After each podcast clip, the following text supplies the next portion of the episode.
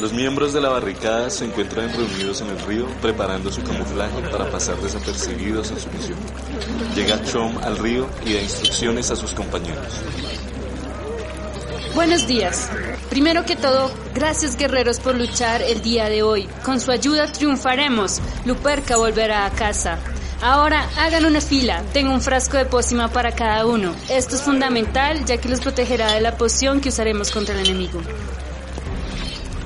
Algunos de los miembros de la barricada se forman para recibir la pócima. Los otros siguen preparando su camuflaje o afilando sus armas. Al cabo de 30 minutos ya todos han bebido la pócima que trajo Chomo.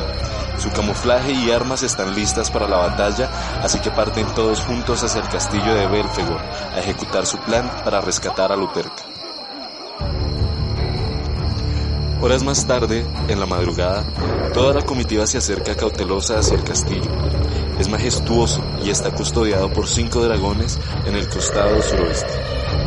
En primer lugar, los gnomos y duendes se suben a los árboles equipados con sus ballestas de flechas alónimo.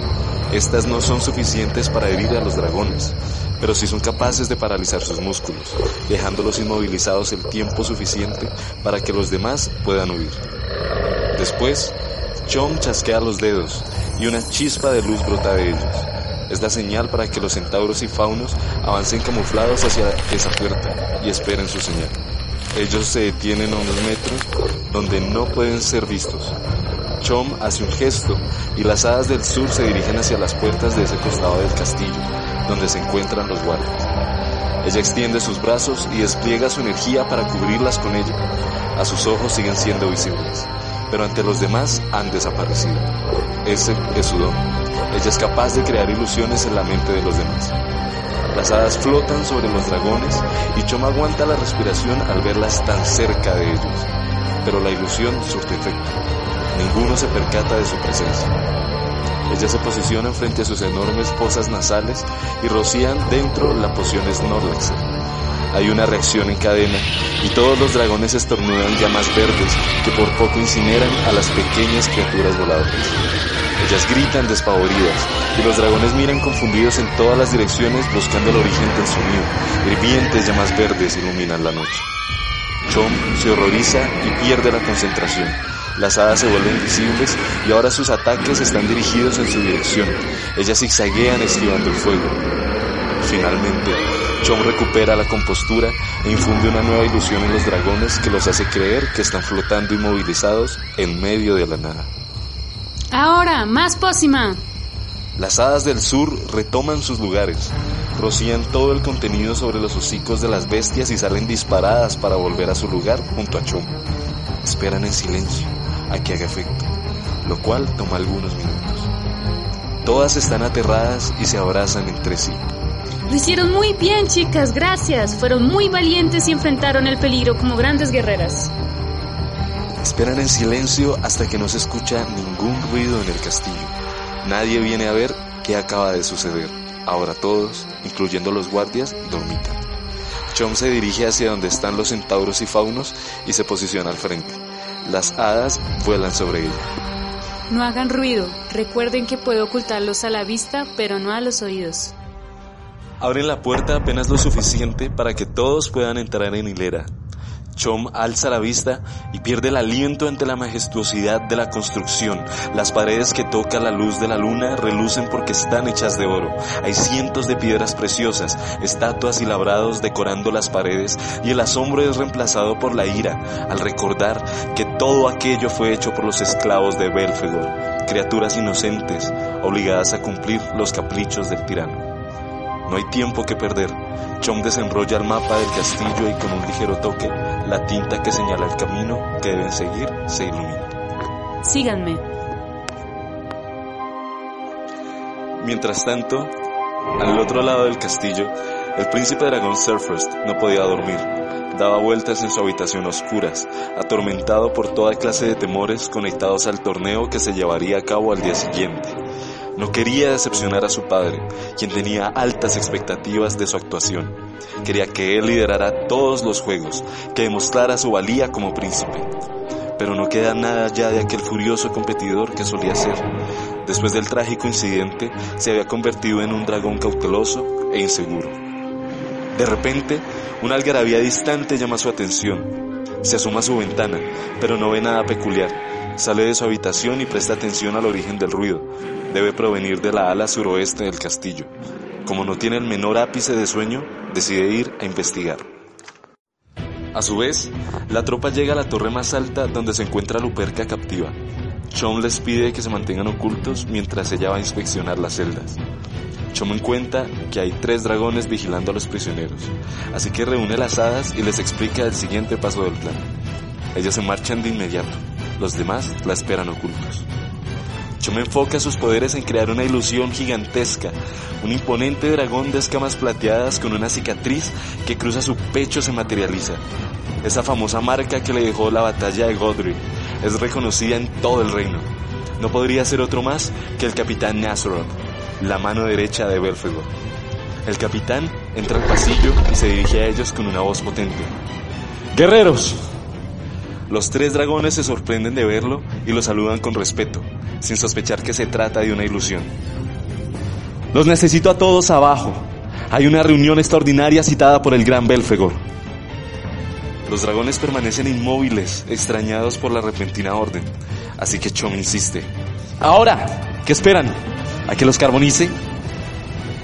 Los guerreros se dirigen con gran rapidez al gran comedor. Cuando llegan allí, no encuentran a Belfegor.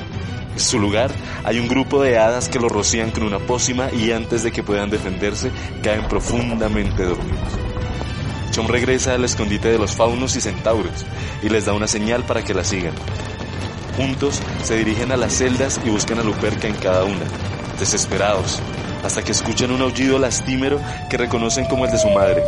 Este proviene de una habitación hermética, con una única puerta forjada en hierro, cuya cerradura en lugar de una abertura para llave, tiene unos símbolos indescifrables.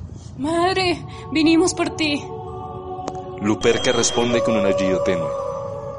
Debe estar sufriendo. Nunca la había escuchado aullar así. ¿Alguno reconoce estos símbolos o sabe cómo abrir esta puerta? Chom recorre con su mirada la tropa y todos niegan con la cabeza. Ninguno había visto algo así jamás. Los centauros y los faunos unen fuerzas para derribar la puerta, pero sus esfuerzos son en vano. Chom le da un puñetazo a la puerta. ¡Maldita sea! ¿Y ahora qué hacemos? El castillo estaba silencioso. El único ruido era el de los pasos del príncipe Surfrost al deslizarse hacia el ala suroeste. De repente, escucha un estruendo que llama su atención hacia la torre donde se encuentran los prisioneros y cambia su rumbo hacia allí. A medida que se acerca, escucha gruñidos y los golpes en el metal resuenan en sus oídos. Da pasos con cautela, intrigado por el bullicio, preguntándose por qué los guardias de que los prisioneros causen tal alboroto. Al llegar al punto de donde provenía el ruido, se encuentra con hadas, faunos y centauros intentando abrir la puerta de Luperca, la prisionera de guerra más valiosa. Piensa en ir a buscar refuerzos, alguien que se encargara de la situación, pero si no impide que se la lleven, su papá lo rostizaría vivo al enterarse que la habían rescatado. Tímido, pero decidido entra a la habitación y de manera nerviosa dice, no pueden llevarse a la loba, es prisionera de guerra. Hadas, centauros y faunos se sobresaltan al verlo. De inmediato, todos apuntan sus flechas y espadas hacia él. Traga saliva, sabe que debe atacarlos, pero es incapaz de hacerlo. Decide disuadirlos de una forma que no implique quemarlos vivos. Solo los dragones pueden abrir esa puerta. Una hada de alas negras avanza hacia el frente y se dirige a él en tono autoritario. ¿Y cómo lo hacen, dragón?